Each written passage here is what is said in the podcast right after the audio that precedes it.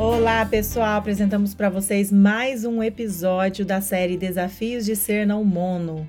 E hoje eu, AD, vou conversar com a Giza sobre o sétimo desafio, que é comunicação. Na ausência de um roteiro monogâmico, as relações precisam ser construídas a partir dos desejos, necessidades e limites de cada pessoa envolvida. Compreender e comunicar de forma não violenta o que sentimos é um processo de aprendizagem lento e difícil. Espero que vocês gostem desse episódio, gente.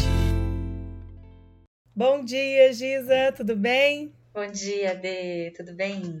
Tudo jóia.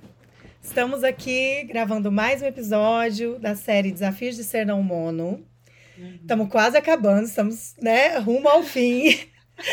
o sétimo episódio, depois tem mais dois, né? Essa, essa semana a gente vai falar sobre comunicação, né, Giza? Um bom Isso. tema, né? Isso. Nossa, é, é a premissa da não monogamia. exato, exato. Isso é algo que a gente trazia nas primeiras palestrinhas que a gente fazia, né, Giza? É, que é algo que eu vi em algum texto sobre poliamor lá, né, nos anos de 2008, 2010, quando comecei a participar dos grupos, e que o pessoal falava assim: as três regras do poliamor: comunicação, comunicação, comunicação. Uhum. Ou seja, não dá, gente, não dá para se relacionar de forma alguma, de forma nenhuma, né? De Mesmo monogamicamente, é. sem comunicação, né? Sem falar para o outro o que, que você está sentindo, o que, que te incomodou, quais são seus limites, quais são suas necessidades, quais são suas expectativas. A gente não tem esse costume, né? A gente não é incentivado nas, nas relações monogâmicas a nos comunicar, né, Giza? O que, que você acha? É, porque como já tem um, um protocolo de relacionamento na monogamia, apenas espera-se que as pessoas cumpram com aquilo que já foi implicitamente concordado. Porque ninguém também nunca Exato. conversou sobre aquilo, né? É muito curioso isso. Tipo, porque... existem vários acordos, né, na monogamia, mas nada que, é, que a gente sentou... Mas ninguém, é, ninguém sentou e falou assim, vamos fazer isso aqui? Vamos funcionar de tal maneira? Não. As pessoas apenas deduzem que as outras já sabem qual que é o acordo e que elas vão uhum. cumprir com aquilo. Né? Uhum. por isso que é, a gente vê, inclusive, várias questões aí quando as pessoas entendem mais. Ah, é, fulaninho foi lá e curtiu a, a foto de alguém na, no Instagram. Isso é uma traição? Isso não é uma traição? Porque nem isso foi definido, né? É, Para um uhum. existe é, um conceito do que, que é a relação, a fidelidade, para o outro, às vezes, esse conceito é um pouco mais amplo, mais flexível. E depois a pessoa reclama e fala, mas é óbvio, é, é óbvio que você não pode óbvio, você curtir as pessoas, a foto das pessoas no Instagram.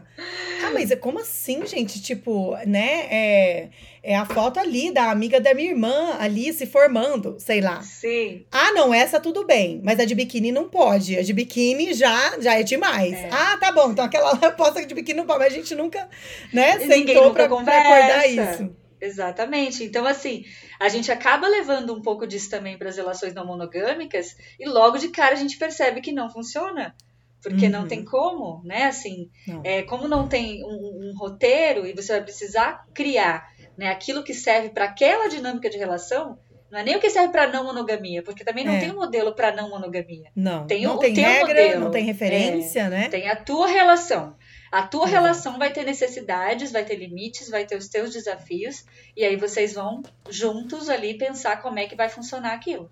Né? Então, uhum. logo de cara, você já vai precisar né, estabelecer algumas coisas, pensar nos combinados, rever muitos combinados, né? Porque depois Sim. a gente vai vendo que nem todos os combinados funcionam.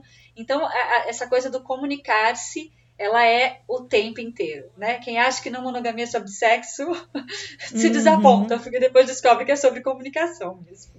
Exato. Que tem muito mais conversa do que sexo, né, Giza? Uhum. sexo ali fica bem ali para quarto, quinto plano e a DR assim constante, principalmente para quem vem de um modelo bem monogâmico de relação, por exemplo, casais que estão juntos, né?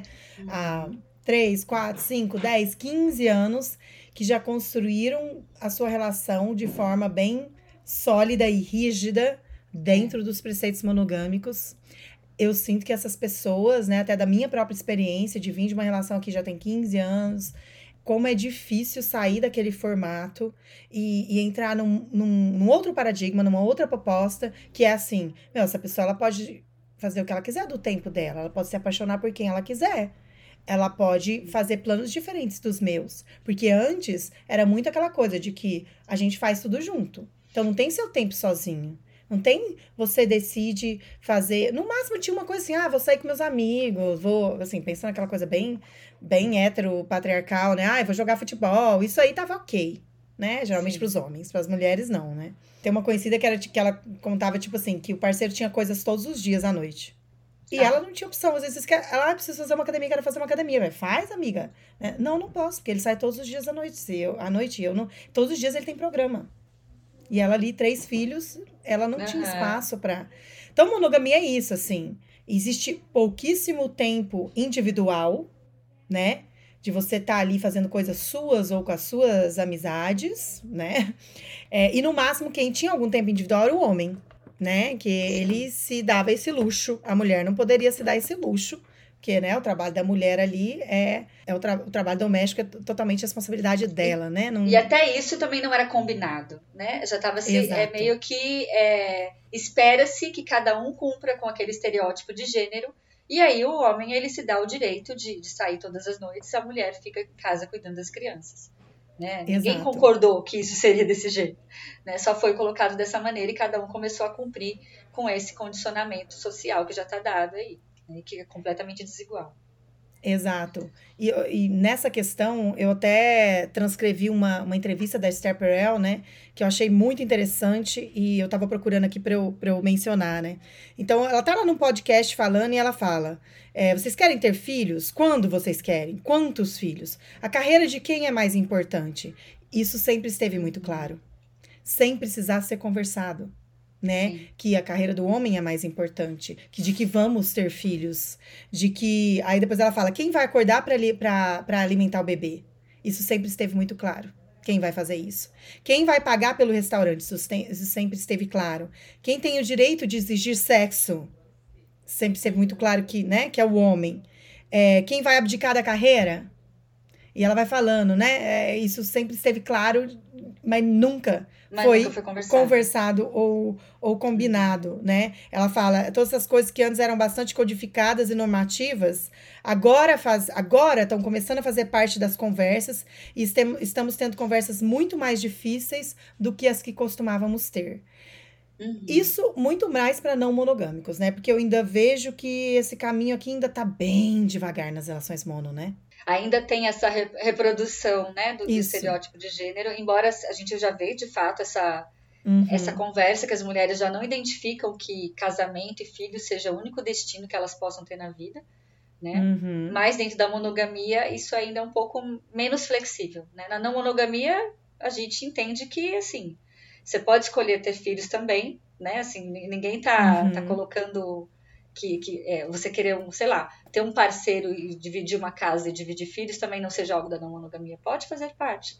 Só que uhum. vai, é, a gente entende também que, assim, todos esses combinados, eles vão ter que ser muito mais definidos até do que dentro de uma relação monogâmica, né? Porque ainda tem a questão de sair com outras pessoas e como que vai organizar tempo e toda a logística, né? Você, uhum. bom, você pode falar até disso melhor do que eu, né? O quanto você precisa se dividir aí com teu parceiro para poder ver quando um sai, quando o outro sai, né? Para poder Quem realmente ter crianças, essa, né? essa uhum. prática da não monogamia. Né?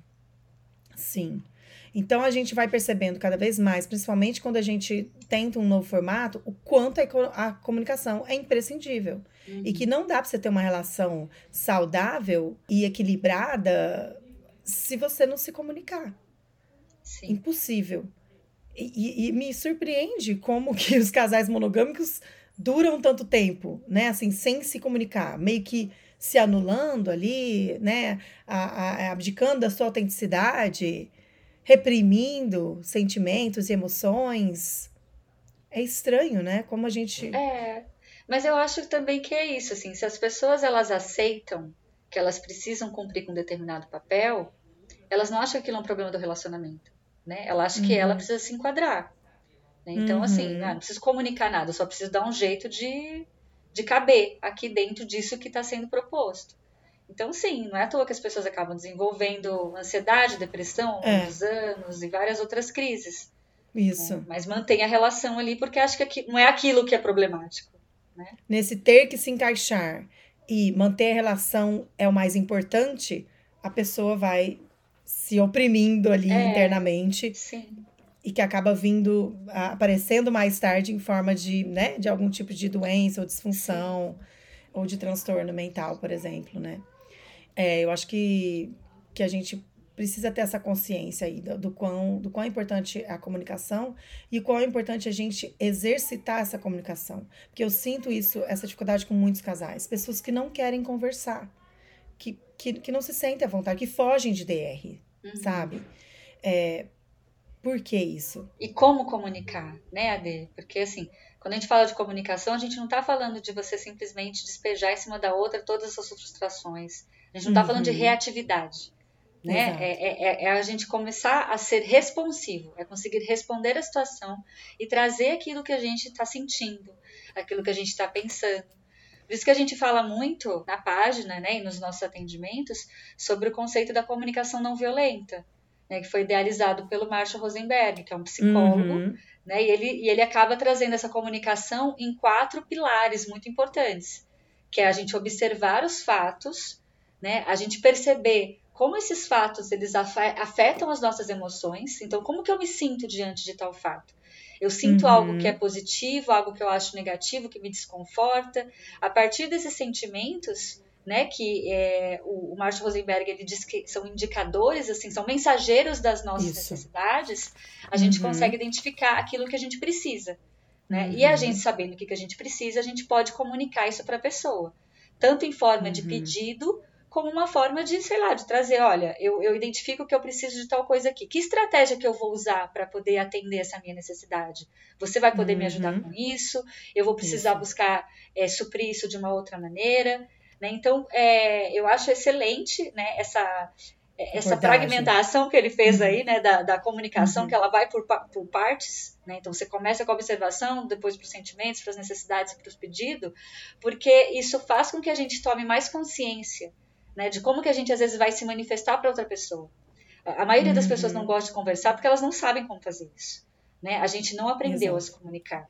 A Exato. gente só sabe, às vezes, ou a gente se cala, ou a gente é, manifesta isso com raiva. Explode. Né? explode, é. exatamente. Agora, quando a gente pensa nesses processos aí de, de perceber o que está acontecendo no nosso ambiente, como isso nos afeta, aí a gente tem condições de pegar e falar para o outro, olha, é isso, isso e isso, né? E às uhum. vezes a gente uhum. vai aprendendo isso dentro da relação, porque você não consegue uhum. também identificar todas as necessidades de uma vez. É por isso que esse, essa comunicação ela é um processo assim presente uhum. a todo momento.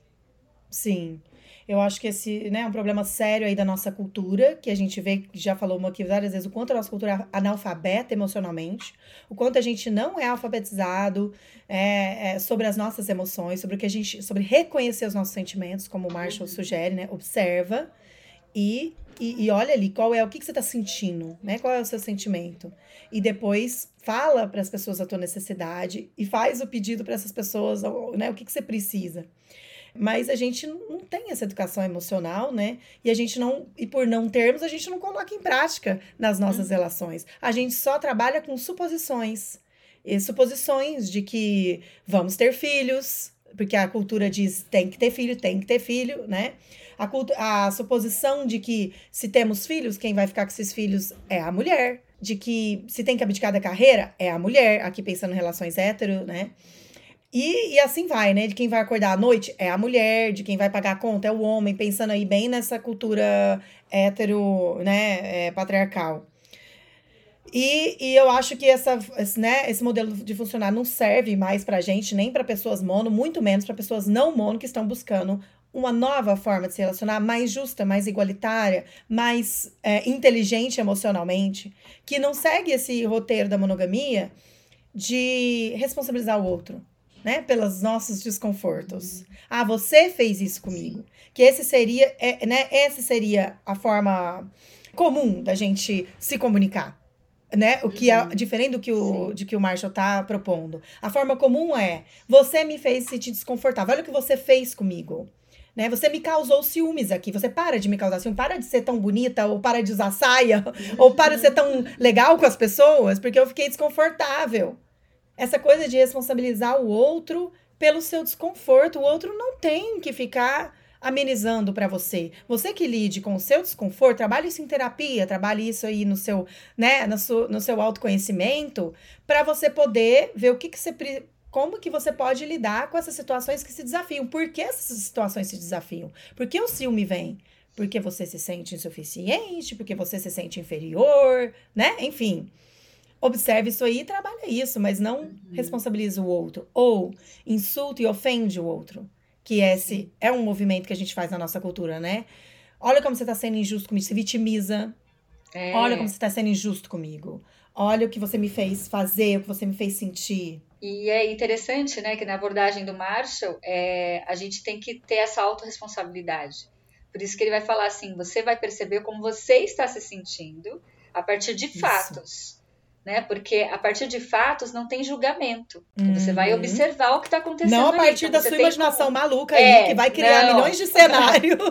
Exatamente, não é o cenário. É você falar, Quais não, sei lá. Fatos? É, naquele momento você falou tal coisa, você fez tal coisa, você esteve em tal situação e eu me senti assim porque isso afetou uma necessidade tal mas você está falando de você. Exato. Então você não está falando não tá da outra pessoa. Você não, é, e você não está acusando outra pessoa, você não está julgando a outra pessoa. A uhum. partir disso, até o Marshall fala que assim, a disponibilidade da pessoa de te ouvir, ela aumenta muito. Porque é, a gente, quando se sente atacado, a nossa primeira reação é se defender. Né? E, na, e nessa defesa a gente se fecha, a gente coloca um muro mesmo, coloca uma Isso. proteção. E aí a gente não quer mais saber o que, que a outra pessoa está trazendo. A gente não quer mais saber o que ela está sentindo, que necessidade dela foi ferida, o que, que ela precisa. A gente só quer garantir que a gente vai estar tá defendendo aquilo que a gente acredita. Né? E aí uhum. vira só um embate. Então, é, quando a, a gente é consegue. Triste, expor, né? O Marshall é, fala isso no livro dele, né? É triste. Isso... Porque não leva a uhum. uma resolução. Né? É aquela uhum. história do do ganha-ganha, ninguém ganha, né? Todo mundo perde. É uma história de perde-perde né? Porque, Porque eu assim, entende ali, ninguém né? se ninguém entende. Vê, ninguém eu, eu trago aquilo que eu que eu tá me desconfortando, mas a outra pessoa é. não entende, ela se defende, ficam duas pessoas ali frustradas por não se sentirem é, não olhadas. Se veem, né? É, não estão sendo compreendidas. É. Essa é uma frase que eu vejo muito nas páginas de fora, né? I see you. Eu vejo você. É como se quando parece uma frase meio mágica, uhum. tipo, tô te vendo tô conseguindo entender o que, que você está sentindo. Você não está bem. O que, que você precisa? O que, que você está sentindo? Isso é mais uma abordagem da CNV, né? De tentar é, a, essa comunicação compassiva. Acho que o Marshall fala muito uhum. disso, né? É. Você ter compaixão ali, ok, você está extremamente incomodado, engatilhado. O que que tá acontecendo? O que, que você está sentindo? Aí é uma forma de você ajudar o outro a reconhecer o, o que está por trás daquele gatilho. Por que, que a pessoa está tão incomodada? Né? Mas é claro que é, é isso que você falou. A gente tem que se olhar, entender o que, que nos incomodou ali e, e, e reconhecer o sentimento e, e, e, qual a necessidade por trás daquele sentimento, né? Uhum. Que é, os sentimentos são mensageiros das nossas necessidades. E expressar para o outro, olha, eu tô sentindo isso, eu tô sentindo que você não tá me valorizando. Vamos pensar em relações não mono aqui, até talvez exemplos que eu acompanho aqui com os pacientes, né? Mas, por exemplo, é uma paciente fala, né, que o parceiro está se relacionando com outra pessoa e aí ela fica de escanteio. Ele some, ele deixa de falar com ela ou de fazer planos com ela. Então ali eu trabalhei com elas, né? Que não é, não é só uma, né? Mais de uma. Essa questão de ser, ok, então o que, que você está sentindo aí? Porque é, a questão não é você entrar numa rivalidade com a outra, numa competição. A questão é uhum. você tentar entender o que, que você está sentindo. Ah, você está sentindo colocada de escanteio, você está sentindo desvalorizada, né? Você está se sentindo negligenciada na relação. Então, coloca isso para ele. Qual é a tua necessidade? Você precisa que ele é, seja um pouco, é, tenha consciência ali de que você está ali, de que você não se sente bem se ele some, ou se ele de repente mudou todos os planos da vida dele, né? Que isso já vi acontecendo muito assim também os planos mudaram e eu não fui assim, eu fui informada aqui do nada e eu, né, tava, tava tudo organizadinho aqui na, na minha cabeça, né? Então, acho que é importante as pessoas reconhecer essa questão, né? De, do que está sentindo e colocar a sua necessidade, né? Sim, mas eu achei curioso na hora que você usou o termo negligenciada, hum. porque o, o próprio Marshall, ele fala sobre a gente, às vezes, ter falsos sentimentos. Hum. Que na realidade, às vezes, quando eu falo assim, ah, eu fui abandonada por você, isso já tem um julgamento. Né? Uhum. É, às vezes a gente tem que se atentar até a isso, assim, o que, que são de fato sentimentos ou, ou, são coisas que a gente atribui a outra pessoa de uma forma até inconsciente. Uhum. Né? Então, assim, ah, eu estou frustrada, eu estou falando só de mim. Né? Eu estou triste, porque eu esperava, uhum. eu tinha a expectativa de que você estaria aqui comigo e eu tinha uma necessidade de que você cumprisse com isso. Tá? E tá tudo certo. Agora, às vezes, quando a gente traz isso como esse lugar de abandono, a gente já está atribuindo para o outro um julgamento de que a outra pessoa, Sim. ela realmente, é, ela fez aquilo, sei lá, de uma maneira intencional, como ela não foi cuidadosa com a gente. Né? A gente, claro uhum. que a gente uhum. sabe, né, que na prática, né, essa comunicação é não violenta, que eu acho incrível esse termo, né, compassiva, ela escorrega, né? A gente não consegue fazer isso sempre assim nesse lugar assim tão tão certinho. Uhum. Mas é interessante a gente perceber também esses termos que a gente usa, às vezes para definir o que a gente considera um sentimento, e que às vezes é um, é um julgamento que a gente já está fazendo da situação. Uhum. Eu achei. Esses dias eu estava fazendo a pesquisa sobre comunicação também, né? Para estar tá escrevendo um post, e aí eu estava ouvindo aquele podcast, Multiamor Podcast. Hum. E, e, na realidade, não, eu estava ouvindo, não, não vou mentir aqui. Eu li o, o enunciado que eles colocaram lá no Instagram uhum. falando de que a primeira coisa que a gente precisa comunicar é como a gente se comunica. A gente tem que uhum. comunicar para o outro como que é a nossa maneira de se comunicar. Hum, e eu fiquei entendi. pensando a respeito disso. As pessoas têm diferentes maneiras? É, as pessoas têm maneiras uhum. diferentes de se comunicar. Verdade. Né? Verdade. E aí, assim, isso que o Marshall traz é uma forma, né? É um modelo que é interessante, mas as pessoas comunicam de formas muito diferentes. E às vezes a gente precisa informar para outra pessoa: olha, diante de tal situação aqui, eu fico chateado e eu prefiro me fechar por um tempo. Eu vou conseguir conversar com você, sei lá, só daqui meia hora. Né? Então, assim, a pessoa sabe. E tem gente que, que quer resolver outro... na hora, né? No calor é... ali das emoções. Exatamente. Então, assim, as pessoas se comunicam de um jeito diferente. Para uma pessoa ansiosa, né? Às vezes ela quer falar logo, falar, ah, eu Sim. preciso resolver logo isso aqui. Aí tem outra pessoa que precisa de um tempo para processar, ela não consegue fazer isso. Então, se vocês já se comunicam sobre como vocês se comunicam, já Sim, vai também é dando essa, essa, é, essa ideia de falar, não, a outra uhum. pessoa ali tá quieta, mas não é porque ela tá me ignorando. É porque ela tá processando a maneira como Sim. ela vai conseguir lidar com as coisas. Sim. Eu e minha parceira mesmo temos um, um conflito em relação a isso, que a gente precisou aprender a, a identificar. Uhum. Porque eu, quando viajo, eu sou a pessoa que eu não me comunico muito por WhatsApp. Uhum. Né? Assim, eu, eu, tenho uma dificuldade muito grande. Você desaparece. É, eu desapareço. eu também assim. Exatamente. Eu me foco Por... ali naquele momento. É, eu tô fazendo as coisas, eu tô trabalhando. Então, assim, eu para responder mensagem do WhatsApp, assim, no, no, no, pessoal as pessoas já sabem que vai demorar mesmo. E eu fico focada, às vezes, em estar tá respondendo mensagem de trabalho. Então, hoje em dia, ela já entende que, assim, eu não estou ignorando ela. Né? Ah, a minha comunicação por rede social não é uma boa comunicação. Então a gente uhum. precisou entrar nesse, nesse alinhamento, sabe? Pra ela não se sentir é, negligenciada, esquecida é, ali. Que é a minha forma de me comunicar, né? Eu preciso, uhum. de, né? Então, assim, vamos separar um tempo e a gente faz uma videochamada e a gente se isso, atualiza. Acho que é uma boa ideia. Mas, é, mas no WhatsApp. Porque eu faço muito isso também. O meu parceiro David reclama que eu não ligo, que eu não ligo para descansar. Eu assim, gente, mas eu tirei esses dias aqui, esses três dias, e eu tô focando ali no momento presente. Eu tenho é. realmente muita dificuldade de dar toda essa atenção. E eu vejo que ele é diferente. Ele vai viajar, ele liga todos os dias, ele manda mensagem para mim. Mas é, é, a forma como cada um se comunica, né? Como cada Sim. um, o perfil de cada um, né? Inclusive, tem casais também que me falam assim, e eu vejo que é um pouco a minha dinâmica também com meu parceiro. Meu parceiro se comunica muito bem escrevendo, né? E um casal que eu tava atendendo, é, é, ele falou: Nossa, eu tenho muita dificuldade de me comunicar. Era muito é, difícil a comunicação na minha família, né? A minha história com a, com a família. Era uma história meio tóxica de comunicação, as pessoas brigavam muito, ele se fechou. Então, ele, ele tem, porque ele tem medo. Eu acho que o já se comunicar já aciona gatilhos ali para ele das brigas de família. Então ele se, ele se fechou, ele tem muita dificuldade, né? E aí ele tem facilidade de se comunicar por mensagem. E, e eu vejo que é, é, é, bem parecido aqui na dinâmica com o meu parceiro, que ele acha bem mais fácil, às vezes, escrever do que, às vezes, expressar o que ele tá sentindo. Então, eu acho que são formas diferentes das pessoas se comunicar.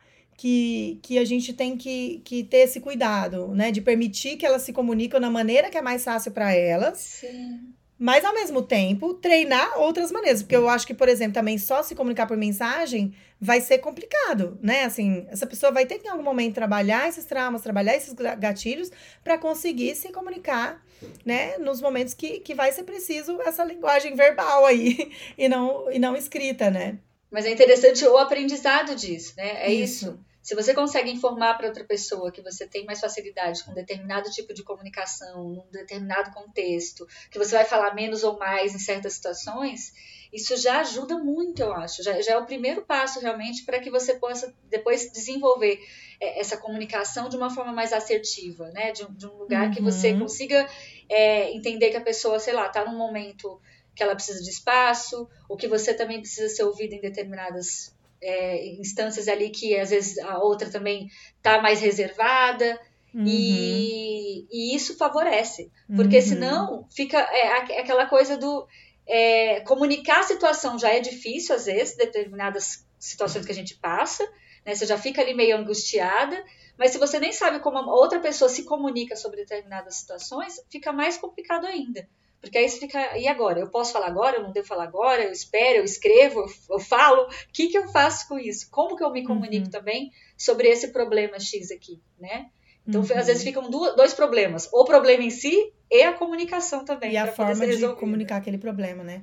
Porque, assim, no nosso histórico, né, de, de, de não ter é, essas ferramentas de falar, sobre, de perceber nossos sentimentos, falar sobre as nossas emoções, expressar isso para as nossas parcerias, a gente fica muito na, na suposição, né? Ah, mas ele devia saber né? Uhum. Já teve várias situações que pacientes falaram: ah, mas eu, eu, eu queria que ele tivesse preparado algo especial para o nosso aniversário de casamento, sei lá. Ou eu esperava que ele ia fazer tal coisa para mim, ia vir conversar sobre tal coisa que eu percebi que não estava legal, e a pessoa não vem. Ou seja, ela não cumpre com as tuas expectativas ali mas essas expectativas estavam assim na tua cabeça, né? É, e a pessoa não vai, não vai, não tem obrigação de adivinhar. Eu acho que na nossa cultura na monogamia fica muito essa coisa de adivinhar o que está na sim. mente do outro. É uma coisa do romantismo, na verdade. É, Ouvindo sim. a palestra do Alan de Botton, lá, aquela palestra uhum. que eu já ouvi milhares de vezes e eu continuo é, ouvindo. e eu quero, eu quero tirar uns cinco posts dessa palestra, porque tem muita coisa interessante. Ele faz maior sarcasmo ali com amor romântico, né? E, e, tem um momento que ele fala disso, ele fala que, que a pessoa. É, é, o amor romântico tinha essa coisa mágica que a gente lê a mente um do outro, uhum. né? E que é como se assim, a gente conversasse por telepatia. E aí, de repente, você fica assim, o outro não lê e não faz aquela linguagem mágica que vocês tinham bem na, na fase da ENR, né? Você, uhum. você alimenta um monte de fantasia ali, inclusive essa que o outro lê seus pensamentos. Porque no final das contas, ninguém sabe. lê os pensamentos de ninguém, né? É. Porque vocês estão tão envolvidos que vocês nem estão pensando em outras coisas, vocês só estão pensando é. no outro, então parece que tudo funciona muito bem, né?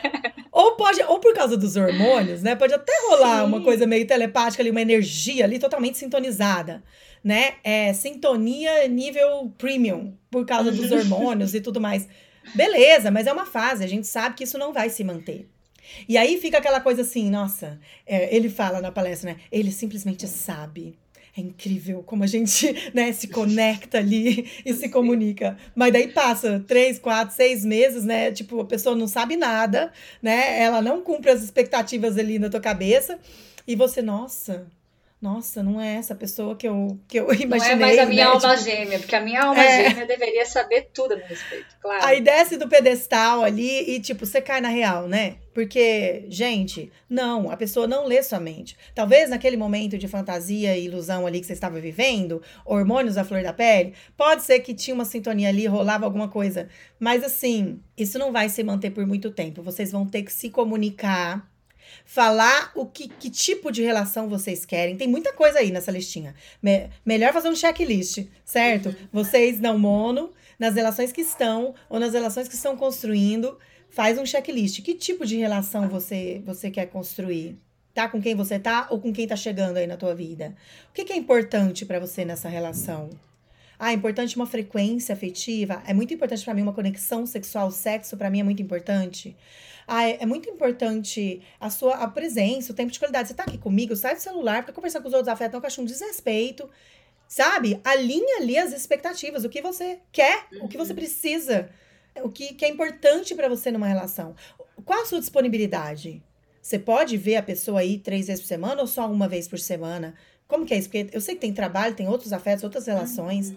E aí acho que entra um pouco na, nessa outra forma de comunicação, que a gente falou um pouco da CNV, que é a linguagem do amor, né, Giza? Sim. Já citou também vários encontros, que é esse livro do Gary Chapman, é, que era um pastor, trabalhava com casais, né? Tem algumas críticas ali que ele é bem heteronormativo. Mas enfim, ele traz essa ideia de que existem cinco linguagens do amor e de que a gente precisa saber qual é a nossa linguagem e qual é a linguagem das nossas parcerias.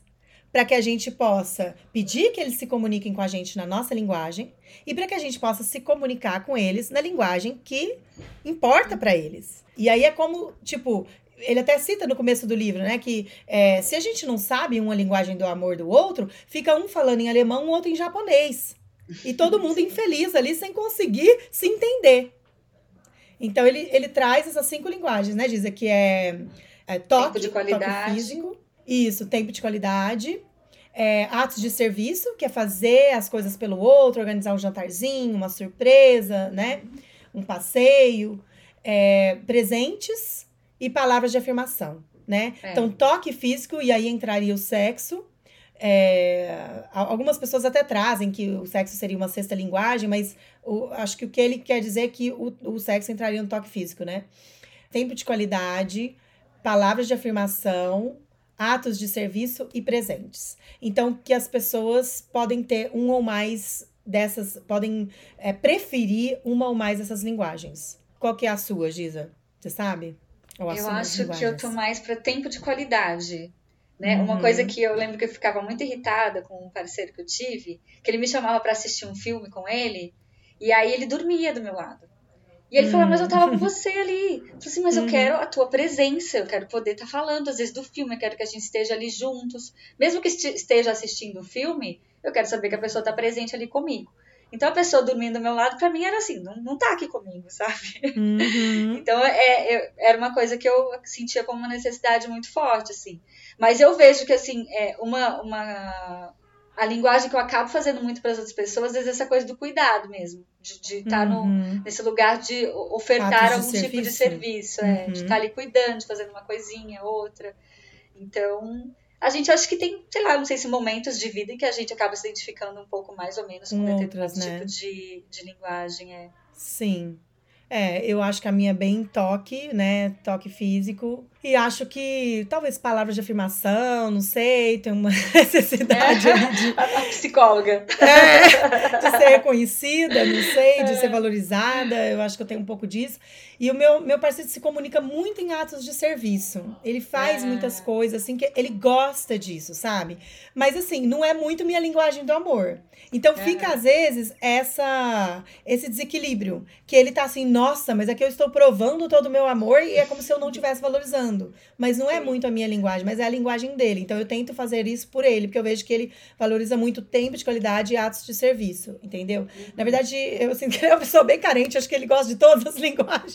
acho que só presentes, né? Presentes, eu acho que ele não se importa muito nem eu também não, não vejo muita, mas tem pessoas que valorizam isso, né? Que, que, que aprendem que trazer uma coisinha, né? É lembrar do outro é uma Sim. forma de cuidado e de carinho. Então, acho que tá valendo também. Então, é importante as pessoas, acho que, assistir vídeos e se informar, talvez ler o livro do Gary, para entender cada uma dessas linguagens e saber identificar a tua linguagem e falar para o outro. E perguntar para o parceiro também, qual é a tua linguagem para eu poder me comunicar na tua linguagem para que você se sinta nutrido, né? Uhum. Ou nutrida afetivamente. Então, acho que né, essas são duas abordagens bem interessantes que a gente usa no nosso trabalho, os nossos pacientes, fala muito na página, né, Giza? Que, da comunicação, que é a comunicação não violenta do Marshall e as linguagens do amor do, do Gary Chapman. Só queria voltar um pouquinho quando você mencionou o, o Marshall, quando ele fala da autorresponsabilidade, né? Uhum. Eu achei bem interessante uma palestra que eu estava ouvindo do Gabor Mate. O Gabor Mate estuda trauma, tem os vídeos dele aí, a gente já falou deles, dele aqui, né? E tem esse documentário muito interessante que o Gabor fe, que fizeram sobre o Gabor, a vida dele, o trabalho dele, que é a sabedoria do trauma. Sim. É, então super recomendo aí para vocês assistirem. Daí, olha que interessante. Ele pega e faz aquela meio que a etimologia da palavra responsabilidade. No inglês é respons, responsible, right? Olha, eu falando inglês aqui. Responsible. Então, que ele diz que é responsible, que able é capacidade. Uhum. E a gente vai para o português, responsabilidade. Então, é a sua habilidade de dar uma resposta. Uhum. Olha que interessante, né? Se a gente for Sim. pensar aí na responsabilidade afetiva, por exemplo, uhum. né? na, na, na nossa autorresponsabilidade com os nossos sentimentos, aí pensando na comunicação e tudo mais, é essa habilidade de dar uma resposta. Sim. Por isso que a gente fala muito de, assim, de a gente ser responsiva e não reativa. Exato. Né? Porque quando você está sendo reativa, você está simplesmente é, reagindo ao ambiente. Impulsivamente. É, impulsivamente. Sem pensar, sem... É, quando Isso. você está responsiva, você está se percebendo dentro daquele contexto. Né? Você está trazendo uma resposta, né, uma habilidade de resposta de acordo com aquele contexto. Né? Então, é, é diferente mesmo né, a, a, a, responsabilidade nesse sentido, essa habilidade de responder aquilo que está sendo é, colocado naquele momento. Exato, é uma resposta muito mais consciente uhum. e não uhum. reativa e impulsiva, ali Sim. que né, vai ali do jeito que vier, ali sem, sem se olhar sem olhar o que você está sentindo, a tua necessidade. Eu sei que muitas vezes é difícil, né? E a gente falou um pouco disso nas nossas lives sobre trauma, né? De a gente começar a perceber por que, que aquilo nos engatilhou. Quando a gente tem um gatilho, quando a gente fica muito desconfortável com uma situação, ou fica muito reativa, com raiva de alguma coisa que o outro fez, ou uma situação que você se encontra, de, de começar a gente a se conhecer e se observar para a gente perceber esses gatilhos e não ser reativo. Uhum. E não uhum. agir ali no impulso. De, ops, peraí, nossa, eu tô completamente irritado, isso aqui me engatilhou. O que, que eu preciso olhar aqui? Por que, que isso me engatilhou? O que, que aconteceu aqui nessa situação? E eu tava até é, falando disso, né, na minha própria terapia outro dia, porque meus filhos, eu percebi esse gatilho que, assim, às vezes a coisa é tão óbvia e de repente cai a tua ficha, sabe? Parece tão óbvia, mas de repente cai a tua ficha. Por exemplo, quando meus filhos começam a brigar, isso me desestabiliza muito. Uhum. Eu corro para eles, o que é que tá acontecendo?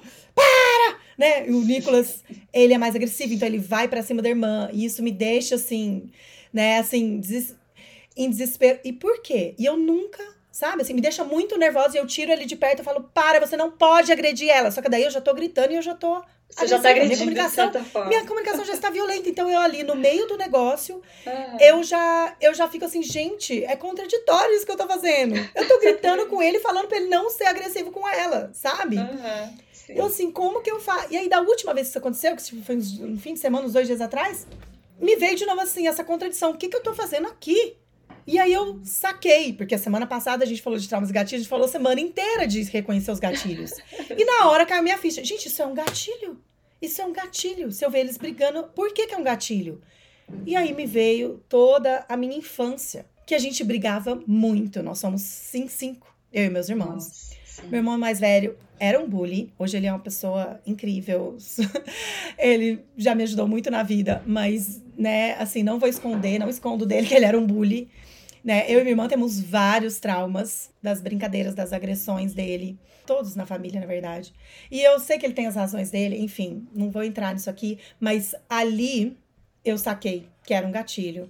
Por que, que isso é um gatilho? Por que, que isso me deixa apavorada e me desestabiliza tanto? Uhum. Porque eu presenciei minha infância inteira essas brigas, essas agressões e o quanto isso era angustiante e violento para mim. Uhum. Então agora a coisa agora eu, eu imagino que vai ser num outro nível. Eu acho que quando eu ver meus filhos brigando, eu não sei, eu já tô mais consciente. Eu já tô mais Sim. consciente. Eu já vou dar uma respirada e falar: calma, calma, você sabe que é um gatilho, mas tá tudo bem, são seus filhos, você precisa reagir uhum. de forma não violenta, ensinar para eles a comunicação não violenta e tal, enfim, né?